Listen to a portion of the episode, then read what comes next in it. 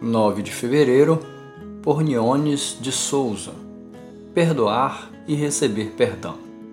Como é feliz aquele que tem suas transgressões perdoadas e seus pecados apagados. Salmos 32, verso 1. Quantos de nós, seres humanos, já amanhecemos e anoitecemos com o coração dilacerado pela dor, com o peito queimando pela consciência de uma escolha errada?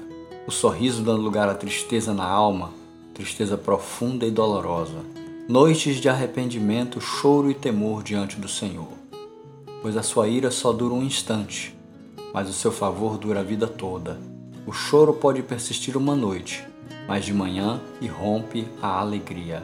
Salmo 30, verso 5. A noite pode durar dias, semanas e meses, até que o nosso coração esteja pronto para dar e receber perdão. Só então vemos o dia amanhecer e a alegria se renovar. Confessei as minhas transgressões ao Senhor, e tu perdoaste a culpa do meu pecado. Verso 5b. Jesus faz uma verdadeira limpeza em nossa alma.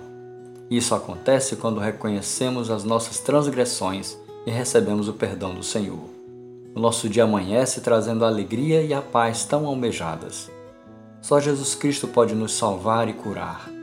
Admitir o nosso pecado é viver sem medo é ser verdadeiramente livre. No amor não há medo, pelo contrário, o perfeito amor expulsa o medo, porque o medo supõe castigo. Aquele que tem medo não está aperfeiçoado no amor. 1 João 1, 18. Deixe o que o aprisiona no altar do Senhor Jesus. Limpe a sua casa, pois o pecado a deixa inabitável.